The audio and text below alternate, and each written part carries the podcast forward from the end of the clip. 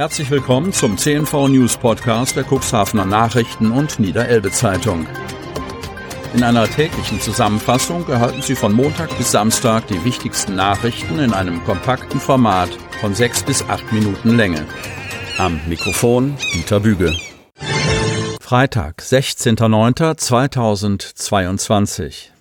129 Infektionen gemeldet. Kreis Cuxhaven. Die 7-Tage-Inzidenz im Landkreis Cuxhaven wird vom Robert-Koch-Institut mit 313,8 angegeben. 129 Infektionen mit dem Coronavirus wurden am Donnerstag gemeldet. Die 7-Tage-Fallzahl liegt bei 624. Insgesamt werden seit Ausbruch der Pandemie 72.948 Virusinfektionen im Landkreis gezählt. Im Zusammenhang mit einer Infektion starben 262 Personen.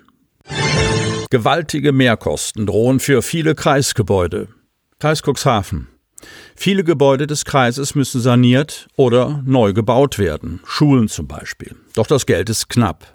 Diese bittere Erkenntnis quälte die Mitglieder des Ausschusses für Hochbau, Straßenverkehr und Vergabe. Was soll nun passieren? Von einer Anpassung an die aktuelle Entwicklung war vielsagend die Rede im Kreishaus, als es um Sanierung und Unterhalt von Liegenschaften des Landkreises ging. Dabei betonte Kämmerer Michael Take, dass Baupreise in den vergangenen Monaten enorm angestiegen seien. Auch die personellen Kapazitäten der Verwaltung seien begrenzt, sodass Projekte in dieser Hinsicht ebenfalls an Grenzen stoßen würden. Auf den Landkreis Cuxhaven kommen gewaltige Mehrkosten zu. Bereits im jüngsten Finanzausschuss war deutlich geworden, dass die neue Vierfeld-Sporthalle, die in Cuxhaven als Ersatz für die marode Rundturnhalle gebaut werden soll, nun mit 18,1 Millionen statt bislang 14,5 Millionen Euro eingeplant werden muss. Für den Neubau am Gymnasium Warstade in Hemmoor, der Auftrag wurde am Mittwoch nicht öffentlich vergeben, rechnet der Kreis mit drei Millionen Euro Mehrkosten. Die Sanierung der Sporthalle an der Altenwalder Geschwister-Scholl-Schule wird um 780.000 Euro teurer als geplant. Von der Erweiterung und Sanierung des Langener Gymnasiums, die jetzt nicht mehr 22, sondern 26 Millionen kostet, ganz zu schweigen. Für 2022 rechnet Tage mit neuen Schulden in Höhe von 18,5 Millionen Euro. 2023 sollen nochmal knapp 31 Millionen Euro hinzukommen. Bis Ende 2023 wird die Verschuldung auf über 110 Millionen Euro klettern. Vor dem Hintergrund unterstrich Ausschussratsvorsitzender Frank Berghorn die unbedingte Notwendigkeit einer Prioritätenliste. Diese soll nach einem ebenso vielfältigen wie objektiven Punktesystem erstellt und so schnell wie möglich vorgelegt werden, formulierte der Christdemokrat einen Handlungsauftrag an die Verwaltung. Zuvor werde man bei einer Sondersitzung die Bewertung der Kriterien für die Prioritätenliste festlegen. Dies soll noch vor der Landtagswahl am 9. Oktober erfolgen. Die eigentliche Prioritätenliste will Berghorn mit den Ausschussmitgliedern noch im Herbst verabschieden. Berghorn schloss nicht aus, dass man sich die eine oder andere Liegenschaft werde anschauen müssen, um Notwendigkeiten zu prüfen. Dies gelte auch für das Kreishaus. 43-jähriger Mann aus Stade wird vermisst. Stade. Die Polizei Stade startet einen Suchaufruf. Seit dem Wochenende wird ein 43-jähriger Mann vermisst. Am Sonntag gegen 15 Uhr habe der 43-jährige Michael Gollon das Haus in Stade Bützfleet, wo er zusammen mit seiner Frau lebt, verlassen, schildert die Polizei. Mit dem Fahrrad sei der Mann in unbekannte Richtung davongefahren. Entgegen seiner Ankündigung, abends wieder zurückzukehren, gibt es bis heute keine Anhaltspunkte für seinen Aufenthaltsort, erklärt Rainer Bombach, Pressesprecher der Polizeiinspektion Stade. Michael Gollern ist laut Bombach etwa 1,90 Meter groß und kräftig. Er habe dunkelbraune bzw. schwarze lockige Haare am Oberkopf, wenn sie nicht gestylt sind, und einen rasierten Undercut an den Seiten. Zum Zeitpunkt des Verschwindens trug der Vermisste ein blaues T-Shirt, eine blaue Jeanshose und schwarze Adidas-Sneaker mit weißen Streifen. Er soll sein Zuhause mit einem schwarzen Damenfahrrad mit roten Schriftzügen verlassen haben. Auf dem Gepäckträger befand sich ein Korb.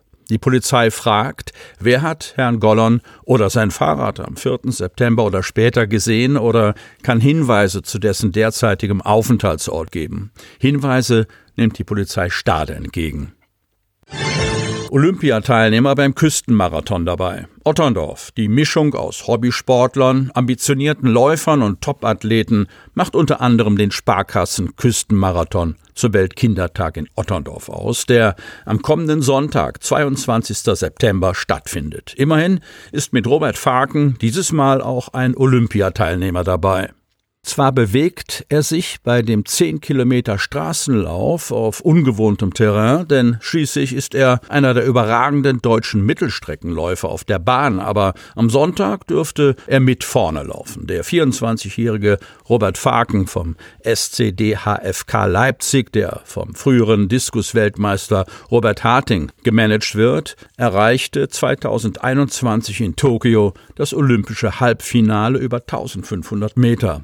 Eigentlich wollte er in diesem Jahr nachlegen, zumal es auch im Winter gut lief mit dem Erreichen des Hallen-WM-Finals, aber die Gesundheit spielte nicht mit. Haken, der mit seiner Bestleistung von 3,34,64 zweitschnellster Deutscher aller Zeiten ist, laborierte ab April an einer schmerzhaften Hüftverletzung.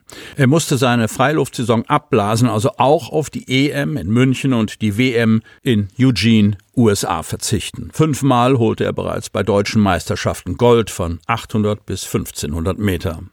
Robert Faken freut sich auf seinen Start in Otterndorf, berichtet Annette Butzke vom Organisationskomitee. Der Athlet habe ihr folgende Mitteilung gegeben.